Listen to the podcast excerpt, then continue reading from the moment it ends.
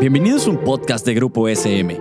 Aquí encontrarás charlas informales sobre educación, un espacio que entiende tu labor docente y los mejores tips para el nuevo contexto educativo.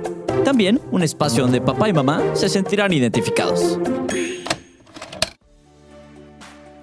Hola, bienvenidos y bienvenidas a un episodio de nuestro programa El mundo de las emociones.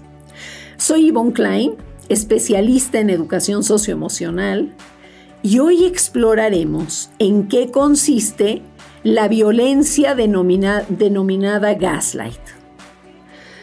Vamos a empezar por aclarar qué significa gaslight. Gaslight es un término en inglés que se refiere a la luz de las lámparas de gas, que son las que se van apagando poco a poco. El origen de este tipo de violencia se tomó de una película de 1944 realizada por George Cukor con Ingrid Bergman y Joseph Cotton, basada en una obra de teatro de Patrick Hamilton llamada Gaslight. ¿Cuáles son las características de este tipo de violencia? ¿Cómo inicia? Bueno, es una violencia que inicia cuando admiramos muchísimo a alguien carismático que se fija en nosotros y al principio se desvive por nosotros y entonces lo que sucede es que idealizamos a esa persona. Y esta idealización impide ver la devaluación psicológica que empieza a generarse. Ante aseveraciones como estás loca, estás exagerando, eres demasiado sensible, una víctima pues puede empezar a desconfiar de sus propias intuiciones, percepciones o hasta valores sufre una pérdida de seguridad y de autoconfianza. La persona se aísla del contacto con personas cercanas, queridas. Y bueno, existen muchos peligros, ¿no? Por un lado, que la persona pierde la confianza en sí misma y desconfía de lo que está sintiendo. Y esto abre puerta para un abuso psicológico. ¿Cuáles son algunas señales que tenemos que detectar?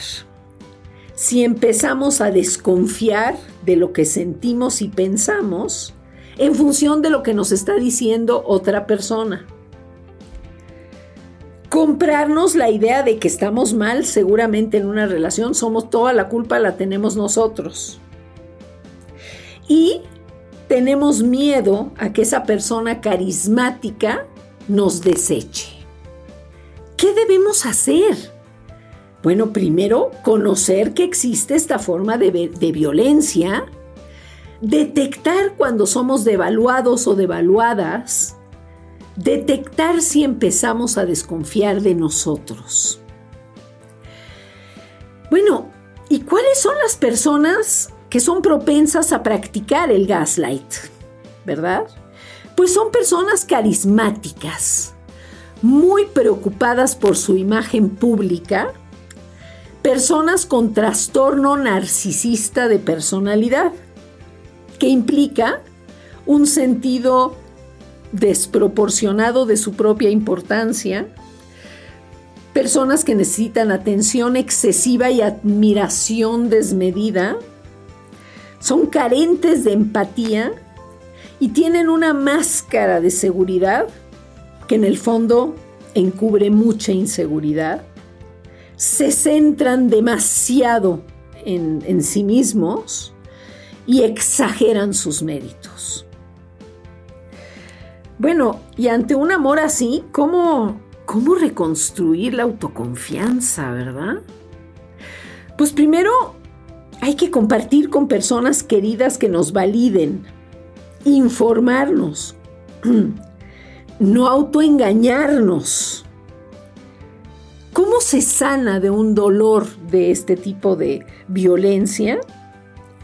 Pues conciencia primero de lo que es el maltrato psicológico. Salirse de este tipo de relación estar alertas a la siguiente relación y desarrollar conciencia y acción. Y saber que el gaslight normalmente pasa por las siguientes etapas. Primero, tenemos una idealización desmedida de la otra persona. Luego empezamos a padecer una devaluación de nuestra persona y a perder confianza en nosotros mismos. Y en el mejor de los casos, la tercera etapa es cuando abandonamos la relación. Muchas gracias por acompañarnos en este viaje emocional y no dejes de escucharnos en el siguiente episodio. Esto fue un podcast producido por Grupo SM. No olvides suscribirte al programa para que no te pierdas ninguno de los episodios.